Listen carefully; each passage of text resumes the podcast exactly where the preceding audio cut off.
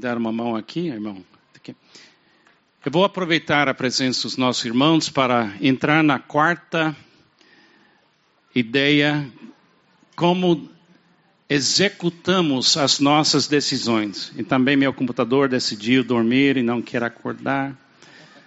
Então vamos fazer uma coisa diferente. Fiquem aqui. Vocês podem cantar uma coisa mais rápida, uma das músicas que você canta hoje à noite? Que tem um pouco mais rápido. É, mais rápido. Tá bom. Então, por que casamos? Para sermos a imagem de Deus. Para criar um ambiente onde o amor de Deus é visível, palpável, presente, abundante. E assim o Deus invisível aparece em carne e osso.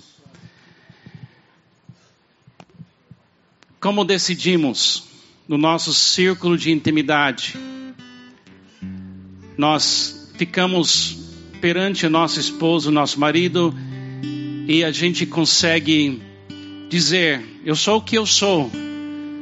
Deus me fez assim. E Deus quer me aperfeiçoar, Ele quer fazer cirurgia em mim para mudar coisas que não prestam, que precisam mudar. Então, nesse círculo, a gente toma decisões a dois. E a gente vê um futuro que Ele tem para nós e a gente tem que aceitar o que aconteceu conosco na infância, também o que a gente fez ou não fez.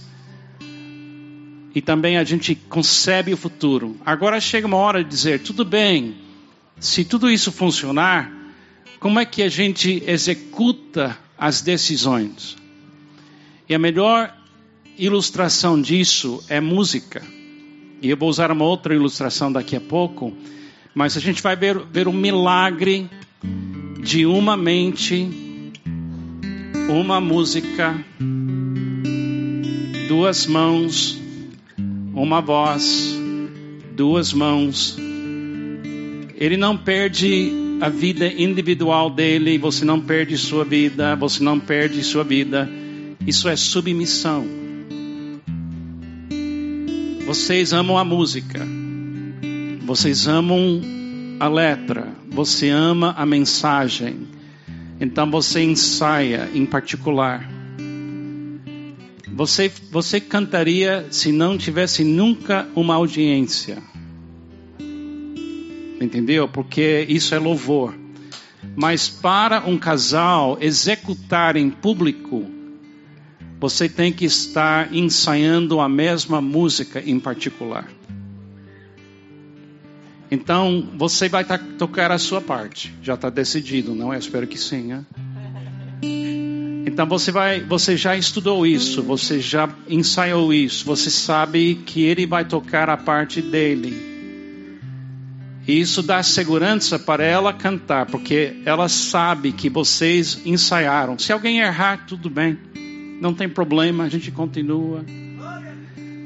Todo mundo sabe que ninguém é perfeito. E a mesma coisa no casamento, como é que executamos as nossas decisões? Eu gosto de pensar no homem como a mão direita. A mão direita não é mais importante que a mão esquerda, mas a mão direita é a mão pública.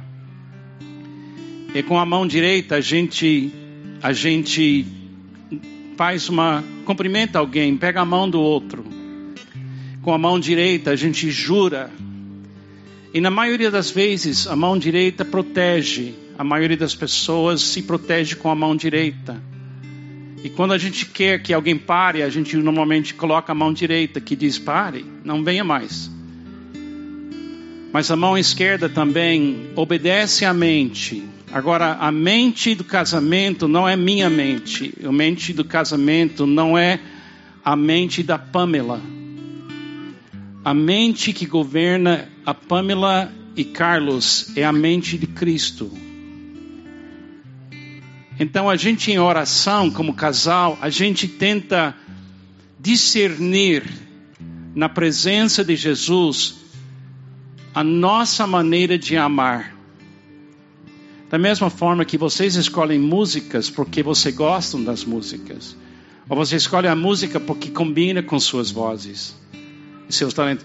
A mesma coisa no casamento. Vocês estão desde 2002, não é? Então, vocês têm uma música. Você tem uma música, você tem notas que você consegue pegar. Então, você também tem. Então você aprende a música um do outro. Então você não compete um com o outro. Você acha harmonia para vocês serem público o que é bom. Então cante para nós e vamos ver como é que funciona um casamento quando todo mundo ouve a mesma coisa, pensa a mesma coisa e tem tempo em particular para ensaiar. Então vamos ver a música.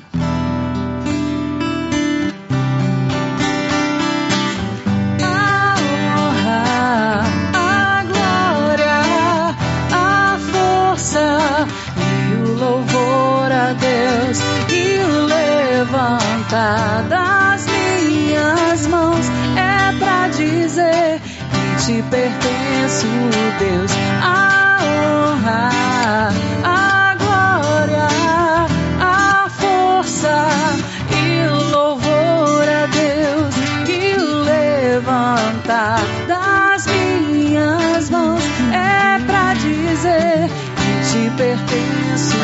vocês cantam junto em uma só mente. Isso é louvor. Vamos cantar junto com eles agora.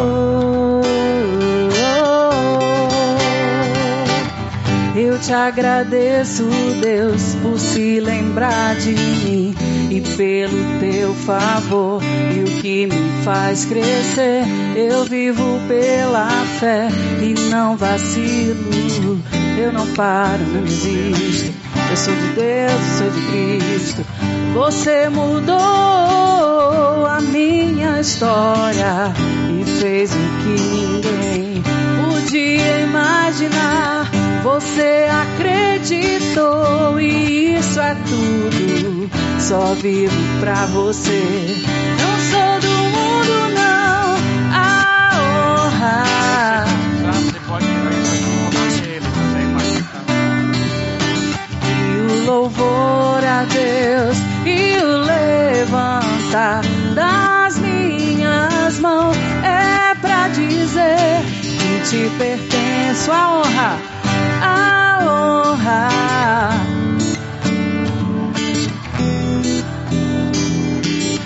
E o louvor a Deus e o levantar das minhas mãos é pra dizer que te pertenço, Deus.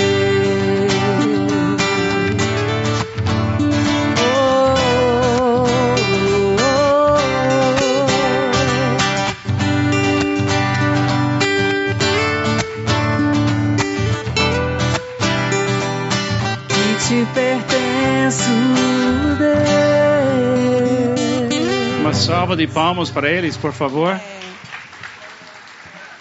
Então dá para entender que o casamento existe para amar. Você existe para amar. Fala isso comigo. Eu existo para amar. Meu casamento existe para amar. Mas cada casamento é uma manifestação da mente de Cristo cantando a música do amor através de vocês. Então, como é que a gente executa as nossas decisões? A gente tem que entrar em submissão. Eu tenho que estar permanecendo em Cristo. A Pamela tem que estar permanecendo em Cristo. Milagre. Obrigado. Deu certo. Eu, então, quando eu estou em sintonia com a mente de Cristo, quando a Pamela está em sintonia com a, a mente de Cristo, aparece nossa música. Não é a música de mais nenhum outro casal, é nossa música. Por exemplo, a Pamela é introvertida. A Pamela não gosta de falar em público. Então, na nossa música, a Pamela não ia falar nada hoje à noite. Ela ficaria aqui na primeira fileira, me apoiando e comunicando que ela está comigo para eu estar bem. Mas, em particular, a Pamela é sensacional. Ela tem uma capacidade tão incrível pelo Facebook, pelo conhecimento, aconselhamento. Ela consegue ver na alma de uma pessoa uma pessoa de cada vez. Eu sou muito extrovertido. Eu ganho, eu sinto energia quando tem um público na minha frente para falar claramente, expressar opini opiniões que são bíblicas e corretas. É a nossa maneira de ser. É a nossa música. Quando eu casei com a Pamela, eu tentei mudar ela. Eu queria que ela fosse mais extrovertida. E eu não aceitei a, a voz dela. Eu não aceitei o fato que a força dela vem do silêncio. Então eu, eu errei. Então, quando Deus me mostrou como é que decidimos, a gente de, executamos como mãos a decisões conjuntas a dois e liberamos o amor. Executamos as nossas decisões como mãos unidas. Você viu como o, tocando o violão, a mão esquerda, a mão direita faz duas coisas totalmente diferentes. Porque uma mente permite eu controlar a mão esquerda, eu controlar a mão direita. Deus quer criar uma música que combina com vocês. Ele quer criar uma harmonia, harmonia que você vai manifestar em público. Mas para isso acontecer, você tem que ensaiar em particular. Você tem que decidir quem vai fazer o que. Quem faz melhor? Por exemplo, se alguém aqui você vai comprar um carro e uh, vamos imaginar que a esposa tem mestrado em finanças e o marido ele nem sabe escrever um cheque. Então quem deveria negociar a compra? No meu casamento, se fosse assim, eu diria assim: eu e Pamela iria, iríamos para o concessionário para comprar o carro. Eu entraria, cumprimentar todo mundo lá. Diz que eu sou Carlos. Quando a minha esposa termina de negociar, vou voltar aqui, nem fazer nenhuma pergunta e assinar em branco o cheque. Eu ia para a padaria tomar café e quando a Pamela me manda um WhatsApp, eu ia aparecer lá, porque na música daquele momento, ela faz melhor o que ela faz, o que eu faço. No início do meu casamento, eu jamais teria deixado ela usar aquela voz. Porque eu, eu senti meio assim menos. Hoje, não. Eu aceito o fato que tem coisas que ela consegue cantar que eu não consigo cantar. E é, eu tenho coisas que eu faço. Então você tem que descobrir a música do seu relacionamento. Você não pode ser uma cópia de uma outra música. Você tem que ter uma música divina que Deus escreve por vocês. O homem, eu gosto de chamar do homem mão direita do amor de Deus. Lembra-se que o homem o masculino na Bíblia é quem ama primeiro. A Bíblia, a gente sabe disso. Eu amo Jesus porque ele me amou primeiro. Fala isso comigo. Eu amo Jesus porque ele me amou primeiro. Porque Jesus foi masculino e não feminino. Se você acha que porque masculino é mais importante, você está errado. Está totalmente errado. Masculino na Bíblia é o Pai Celestial. Masculino, por quê? Porque masculino na Bíblia significa quem ama primeiro. No casamento, o marido deveria perdoar primeiro. Deveria andar uma segunda milha primeiro. Deveria virar a face primeiro. E eu tenho certeza absoluta que não tem nenhuma mulher aqui que teria dificuldade em seguir um homem que ama primeiro. Pela mesma razão que você ama Jesus. Mulheres amam Jesus, homens amam Jesus, porque ele nos amou primeiro. Então, masculino é amar primeiro. Homens, pare de dizer para sua esposa: Eu vou te amar mais quando você muda. O amor você não negocia, o amor você vive. Eu tinha que aprender isso. Eu tinha que aprender que não é necessário a Pamela merecer meu amor. Meu amor vem de Deus para ela e deveria ser dada pela graça e de graça. Então, assim que a gente executa as nossas decisões, Agora vou usar música, não tão linda quanto essa aqui, que a gente acabou de ouvir, mas em outra ilustração. Onde fica Deus nesse, nessa música? Porque a sua música tem que ter um ritmo, tem que ter uma base, tem que ter uma coisa sólida. Então você vai ouvir uma música chamada Paco Bell. É uma música de séculos atrás. E tem três instrumentos. Tem um violoncelo, que é um som muito baixo, que dá o ritmo para a música. Depois você vai ouvir um instrumento chamado cravo, que era uma coisa que veio antes do piano. É uma música, é uma, um, um instrumento de cordas. O violão, selo, instrumento de cordas, mas as cordas são expostas. O, o cravo, os, as cordas estão escondidas dentro da madeira, ou do piano, como num, num piano. Depois vem o violão, violino. Agora, violão, selo, Deus. Cravo, Adão. Violino, Eva. É um retrato de um casamento que funciona, que a mão direita é a música que Deus criou para o casal revelar a glória de Deus. Então vamos ouvir essa música e a gente vai aprender um pouco. Vamos ver se consegue essa vez.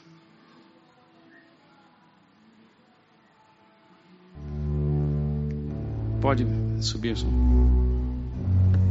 Isso é Deus, a base de toda sua música. Isso é Adão. Está ouvindo Deus lá atrás? Não muda. Adão foi criado primeiro, não porque é mais importante. Ele precisava aprender a amar primeiro. Deus não muda, Adão está crescendo. Ele está aprendendo a amar sozinho. Aí ele descobre que o amor dele sozinho Eva chegou. Deus não muda. Adão ama primeiro. A Eva vem. Ela é mais frágil. O amor dela é mais exposta. É como o Espírito Santo. E quando Deus está, o homem ama e a mulher está cooperando. O amor chega, a música toca, é Deus glorificado. Faz sentido? É fácil? É fácil tocar e cantar como eles tocaram? Você tem que ter paixão pela música. Você tem que querer amar. Eu quero amar. Fala isso comigo. Eu quero amar. Uma pergunta: quem aqui gostaria de viver até o fim da sua vida e nunca mais machucar um outro ser humano, diga amém. amém. Isso é cristão. E Deus quer isso para você. Isso é ser cristão, amar. Amar a Deus e amar o seu vizinho como você ama a você mesmo. O casamento é a sala de aula do amor. Jesus disse, certa vez, alguém, Pedro perguntou para Jesus: quantas vezes eu preciso perdoar? Sete está bom? E Jesus disse o quê? Não, setenta vezes sete, 490 vezes.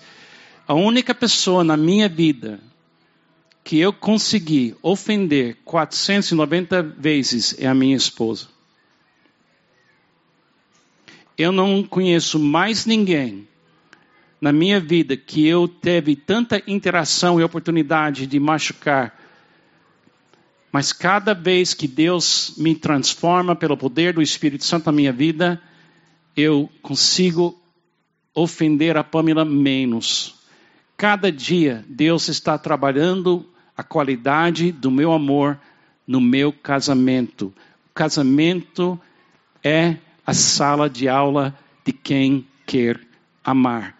É difícil, mas quando você domina a música do perdão, a música da compaixão, pessoas começam a apreciar a melodia do casamento feliz e Deus usa essa influência para provar para pessoas que o amor ainda existe e é possível. Número 5. Como continuamos apaixonados? Como é que a gente pode continuar vivendo o primeiro amor? Estou casado há 47 anos. Muitas coisas mudam na vida da gente biologicamente, fisicamente, emocionalmente. Tem muita coisa que começa a acontecer com a gente. A Pamela passa por duas cirurgias esse, esse ano. Ela não consegue mais viajar comigo como antes. Nossa música está tendo uma adaptação. Nós estamos na fase de planejamento de como é que a gente vai comunicar nessa nova fase da nossa vida. A gente tem que visitar os netos uma vez por ano. A gente pediu para Deus que Ele permitisse para nós ir para os Estados Unidos pelo menos uma vez por ano. Ele sempre paga essa conta. Nós não temos esse dinheiro, mas Deus sempre paga essa conta, porque tem uma regra na Bíblia: quando seu alvo é, alvo é amar, Deus pagará as contas. Se seu alvo é amar, Deus cuidará de, vai cuidar de você e você pode especificamente pedir. Eu me lembro quando a gente queria visitar os nossos netos, cada um, cada ano. O custo de uma viagem para os Estados Unidos para duas pessoas para 30 dias, no nosso caso, é mais ou menos 5 mil dólares. Ou quase 20 mil reais. A gente não tem esse dinheiro no orçamento. Então a gente colocou isso perante Deus e disse: Senhor, nós queremos amar os nossos netos. E ah, de repente, um piloto de uma companhia grande, Delta Airlines, ele disse para nós: vocês querem um tipo de passagem que custa só 10% para viajar? E durante alguns anos ele nos deu passagens, porque ele, ele era piloto, e a gente viajava de uma lista de espera. E a gente foi para o aeroporto e só entra no avião se tem lugar no avião. Sabe onde tem lugar no avião muitas vezes? No classe executivo. Aí eu descobri uma coisa. Eu pensei que eu tinha medo de voar. Eu não gosto de voar. Eu não tenho medo de voar, eu tenho medo de classe econômica.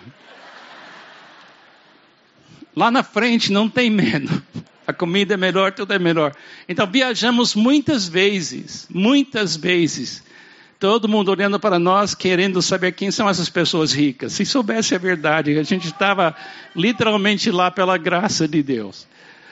Quando você coloca perante Deus o alvo de amar, ele coopera. Ele faz milagres, ele faz coisas acontecer. Agora, para como é que a gente se mantém apaixonados? Mantendo as nossas intenções unidas diariamente. Tem uma regra em relacionamentos. Se você duvidar das intenções de uma pessoa, se você acha que alguém tem uma agenda secreta, uma agenda secreta, você não consegue descansar na presença daquela pessoa. Quando casamos, a gente faz votos, votos de lealdade, de proteção, de cooperação, revelando as nossas intenções. A gente tem um casamento para declarar perante todo mundo: estamos juntos porque nós queremos estar juntos e não queremos machucar, não queremos ah, criar nenhum problema para outra pessoa. Mas a realidade do dia a dia do casamento dá um desgaste na gente, porque a vida é difícil e a vida não vai ficar fácil para ninguém e a gente tem que navegar a vida assim. E às vezes cria-se entre casais uma pequena dúvida se a pessoa mudou de ideia. Ela falou em público, no meu caso, 1972. Agora passaram-se 47 anos. Seria tão fácil a Pamela achar que eu mudei de ideia então, para manter seu casamento em dia, de alguma maneira, Você tem que comunicar todo dia. Pode ser toque, pode ser uma palavra, pode ser uma mensagem, pode ser um presente, pode ser um jantar, pode ser simplesmente maneira que você olha um para o outro. Você tem que comunicar cada dia que suas intenções não mudaram. Porque quando você duvida das intenções de uma pessoa, você começa a imaginar coisas. Imaginação que nasce na dúvida não vem de Deus. Deus é um Deus que fala a verdade o tempo todo. Então, todo dia eu preciso dizer para Pamela, de uma maneira concreta, eu não mudei de ideia. Fala isso comigo. Eu não mudei de ideia. Todo casamento nasce cada manhã. A Bíblia fala que as misericórdias de Deus se renovam quando? Toda manhã. O primeiro amor nasce no primeiro momento da manhã. Cada manhã seu casamento acorda. Cada manhã você vive. A velocidade do amor é um dia de cada vez. Ninguém vive um casamento em semanas, a gente vive um casamento em dias. A gente vive um dia de cada vez, recebendo de Deus, celebrando o que a gente recebe e repartindo esse amor juntos. E a primeira pessoa que deveria receber o meu amor é essa pessoa que acabou de passar a noite comigo, ou fisicamente, ou comigo o tempo todo quando eu estou viajando, a meu primeiro pensamento de manhã tem que ser Deus, e o meu segundo pensamento de manhã tem que ser meu compromisso para amar junto com a minha esposa. Assim nós vivemos o que a Bíblia chama do primeiro amor. Agora tem um filme que é muito famoso e agora é velho do, do ator Tom Hanks. É chamado Contador de Histórias. E quem já viu esse filme vai se lembrar que o, o Forrest Gump, ele tinha problema de, ele não poderia pensar rapidamente, ele era muito simples. Mas ele tinha uma característica: se o Forrest Gump decidiu amar você, era impossível parar o amor dele. Era impossível. Se ele decidisse amar você, ele era incapaz de uma ofensa parar o amor dele. Então, o filme inteiro, pessoas ofendem ele, pessoas machucam ele, pessoas gritam para ele, e ele só ama. E só ama. E eventualmente, pelo filme, ele ganha o coração de todos. Mas tem uma menina, e quem já viu o filme vai lembrar dela, é Jenny. E no início do filme, ele está entrando no ônibus, indo para uma escola, ele tem uns, talvez 5, 6, 7 anos de idade, e ninguém no ônibus quer dar um lugar para Forrest sentar. Mas essa menina loirinha, Jenny, ela abre espaço e ele pode sentar ao lado dele. Ele fica apaixonado por ela. Depois no filme, a Jenny abandona ele porque ele, ela foi abusada sexualmente pelo pai dela. E quando ela foi abusada, ela fugiu para drogas e sexo e quase comete suicídio. No fim do filme, o filme, a Jenny está cansada e quase desistindo. E ela lembra de um amor puro, o amor puro de Forrest Gump. Ela volta, encontra ele. Ele não entende o que está acontecendo, mas ele abre os braços para ela e você vê o encontro. Eu quero que você assistisse um pouco desse para ver o poder de boas intenções, o poder de amor que não para, o poder de acordar cada manhã e dizer: Eu não mudei de ideia. Vamos ver agora se o filme funciona dessa vez. O que ele fez cada manhã?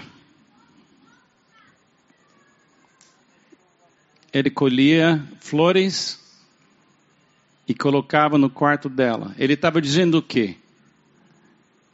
Eu te amo. Não mudei de ideia. Só tem uma maneira de manter um casamento no primeiro amor. É diariamente, perante Deus, acordando, renovando perante Deus os seus votos em particular e de uma certa maneira comunicando. Hoje à noite, depois desse tempo juntos, eu vou ligar para a Pamela. Já mandei mensagens hoje. Vou terminar meu dia falando de vocês, de pessoas que a gente viu aqui hoje à noite que não vê há muito tempo. Por quê? Porque eu não sou um ser independente dela. Eu estou vivendo uma só carne, uma só vida com ela. E isso vai até o fim da minha vida. E a influência disso vai depois da, minha morte. Porque meus filhos, meus netos vão lembrar de uma coisa: meu avô me amou, a minha avó me amou. E o diabo odeia isso. Então ele quer que você não consiga acordar cada dia no seu primeiro amor. Ele quer que você cansa, pense em outras coisas e perca a imagem de Deus, porque ele não pode vencer o amor. O amor vence tudo. Agora, como é que faz isso? Contra vocês, porém, tenho isso. Você abandonou o seu primeiro amor. Lembra-se de onde caiu, arrependa-se e pratique as obras que praticava no princípio. Né? Em, em outras palavras, estou ficando cansado, está saindo em inglês. Língua, língua estranha. Tem que ter intérprete. Se não se arrepender, se você não tem praticado o seu casamento, a renovação do amor cada dia começa. Pode ser um toque, pode ser um pequeno presente. Talvez no início vai ficar meio assim estranho, mas ninguém resiste à intenção do amor ser renovada cada manhã. Então tem práticas, tem que aprender a ouvir, elogiar, agradecer, confessar, afirmar o outro, desejar o melhor para o outro, resolvendo problemas e agindo juntos. Tem disciplinas no casamento, ouvir melhor, elogiar constantemente, agradecer, confessar seus erros, afirmar a, a, valor da outra pessoa, desejar o melhor para ela ou para ele, resolvendo problemas rápido e agindo juntos. São práticas que a gente pode aprender. E finalmente, Agora, na reta final de um casamento feliz, uma pergunta muito importante. Começamos com a pergunta: por que casamos? Como decidimos? Como vamos conceber um futuro? Como, como vamos executar as nossas decisões? E como é que a gente vai manter o primeiro amor? Mas talvez a pergunta mais importante hoje em dia no Brasil é essa pergunta: como o amor e a alegria fluem constantemente no meu casamento? A pergunta é essa: de onde vem a alegria? De onde vem a alegria? Quando eu casei com a Pamela, eu tinha uma ideia, até uma ideia, uma ideia que eu ouvi uma, numa pregação, numa igreja, que o marido deveria ser a fonte da alegria da sua esposa. A intenção da pregação foi boa, porque eu entendo que meu comportamento, meu cuidado, é uma, é uma fonte de um certo tipo de alegria na vida da Pamela. Eu entendo que eu tenho uma influência muito forte sobre a vida dela nessa área. Mas eu ouvi a mensagem assim: eu preciso mantê-la feliz para não perdê-la. Eu preciso mantê-la feliz para ela ser plenamente feliz, porque sem a minha felicidade ela não vai ser plenamente feliz. Então, eu entrei no meu casamento me esforçando para ser a fonte da felicidade da Pamela. Um dia eu cheguei em casa, eu estava cansado, eu tinha me esforçado muito no meu trabalho para cuidar da nossa família e eu queria encontrar uma mulher feliz ao chegar na porta da minha casa. Quando abri a porta da, da casa, eu vi a Pamela e ela não estava feliz na medida do meu esforço. Então eu olhei para ela de assim, eu não posso fazer mais. Eu, eu faço tudo. Eu, eu vou para a luta todo dia para manter você feliz. É claro, eu não falei isso em voz alta. Então, como pastor, eu resolvi pregar uma mensagem para ela.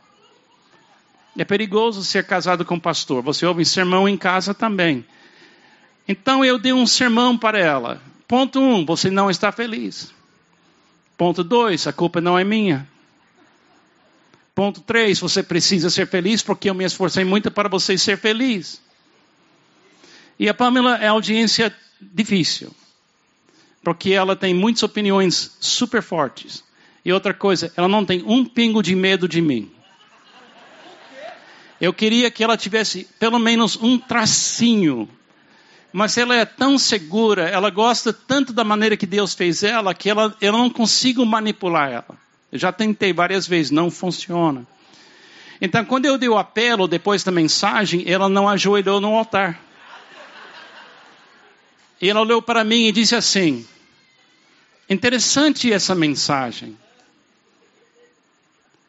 Mas tem um problema, eu estava feliz antes de casar com você. Eu falei: O quê? Como assim? Ela disse: Meus pais me ensinaram que a alegria é fruto do espírito e que qualquer pessoa pode ser plenamente cheio do Espírito, inclui alegria, bondade, toda aquela lista. Então eu nunca casei com você para ser feliz através de você. Eu casei com você para compartilhar com, você as nossas felicidades achadas em Deus. Aí ela deu o apelo, sendo rebelde que eu sou, não ajoelhei. Demorou anos, demorou anos para eu entender, entender que a alegria, alegria para Carlos não passa por Pamela, não, não passa por ela. A alegria que é minha de verdade tem que passar pela, da videira Jesus dentro do ramo Carlos e sair como festa entre eu e Pamela. Descobri que a Pamela pode ser 100% bem sem mim, porque quem tem Jesus não tem falta de nada. Fala isso comigo. Quem tem Jesus não tem falta de nada. Agora, você prefere viajar com alguém feliz ou infeliz? Você prefere trabalhar perto de alguém feliz ou infeliz? Então, a melhor dádiva que você pode dar para sua esposa, para seu marido, é você feliz em Deus. Quando você está feliz em Deus, você é boa companhia, não é difícil cooperar com você, não é difícil viajar com você. Melhor coisa que eu dou para a Pamela não é uma tentativa minha de ocupar o lugar de Jesus na vida dela, mas entregar a alegria que Jesus me dá para ela de graça e assim a gente cria um ambiente de felicidade que nasce na mesma fonte que é Jesus. Isso funciona. Agora eu quero que você ouça as palavras de Jesus. As palavras de João 15 e entenda isso. Cada um de vocês, como cristão, você tem uma conexão permanente entre você e Jesus e ninguém deveria interferir com seu relacionamento com Jesus. Você tem que ter nenhum pedágio entre você e Jesus, nenhuma pessoa entre você e Jesus. Mulher, você é diretamente conectado com Jesus. Homens, totalmente conectado com Jesus. Mas vocês podem compartilhar a felicidade que vem dele e isso cria uma zona, uma festa, uma área de grande felicidade. Então vamos ouvir ele mais uma vez falar para nós. Eu acho que vai aparecer. Ele veio da eternidade passada, veio dos confins do universo, se fez carne, habitou entre nós. E essas são as palavras dele.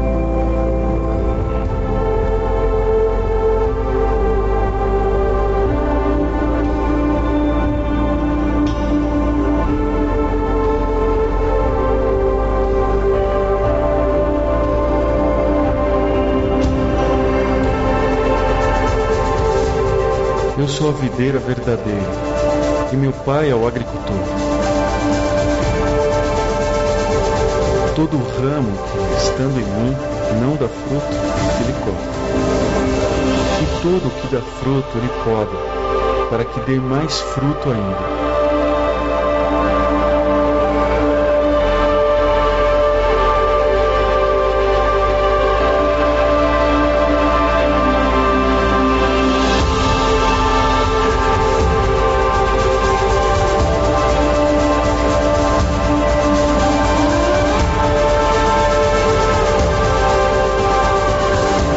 Já estão limpos pela palavra que lhes tenho falado. Permaneçam em mim, e eu permanecerei em vocês. Nenhum ramo pode dar fruto por si mesmo, se não permanecer na videira. Vocês também não podem dar fruto, se não permanecerem em mim. Eu sou a videira, vocês são os ramos. Se alguém permanecer em mim e eu nele, esse dará muito fruto. Pois sem mim vocês não podem fazer coisa alguma.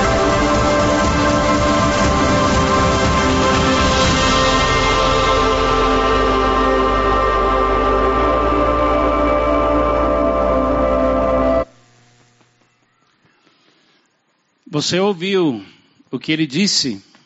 Sem mim, nada podeis fazer. Fala isso comigo. Sem mim, nada podeis. Você não pode decidir amar sua esposa, alegrar sua esposa, perdoar sua esposa, viver em paz em casa, sem o apoio contínuo da perfeita presença de Cristo que vive em você. Então, vou te ensinar talvez a lição mais importante que eu aprendi sobre como eu posso ter felicidade, perdão, compaixão, andar uma segunda milha, ser um homem que eu deveria ser no meu casamento. É super fácil. Então põe uma mão aberta assim. Eu vou te ensinar o segredo de cada dia de um casamento. Mão aberta. Todo mundo fez? E fala comigo: receber. Levanta a mão assim. Se alegrar. E repartir. Mais uma vez, receber, se alegrar e repartir. Se, vamos mudar as palavras: fé, esperança e amor. Esse é o plano para seu casamento, um dia de cada vez. Receber de Jesus, se alegrar naquilo que recebeu, e a primeira pessoa que você vai abençoar é seu marido ou sua esposa no nome de Jesus. Receber, se alegrar e repartir fé, esperança e amor. Agora chegamos aqui na última declaração. Recebemos o amor e a alegria diretamente de Deus em Cristo. Eu não vou cobrar da Pamela. Isso é Siri. Ela invadiu a minha vida aqui. Quer falar comigo? Tecnologia. Se tem tecnologia no céu, eu vou perguntar por quê. Então, recebemos o amor e a alegria diretamente de Deus em Cristo. Eu não vou cobrar da Pamela ser a fonte da minha alegria. É pressão demais para ela. Eu só peço, se ela receber a alegria de Deus, que ela compartilhe comigo na medida certa, cada dia, porque eu preciso viajar com alguém feliz, se for possível.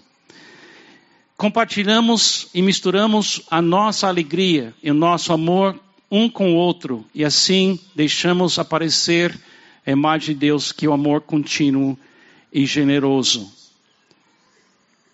Agora, aqui tem uma conclusão. Existimos para sermos a imagem de Deus no mundo tomaremos decisões a dois na igualdade, no nosso círculo de intimidade e na presença amorosa de Deus, respeitamos o DNA do nosso cônjuge para conceber um futuro saudável. Executamos as nossas decisões em público como mãos unidas. Viveremos o primeiro amor diariamente para manter as nossas intenções unidas. Permaneceremos na videira verdadeira para recebermos amor e alegria, regozijarmos no amor e na alegria e para repartirmos o amor e a alegria com todos que precisam de nós.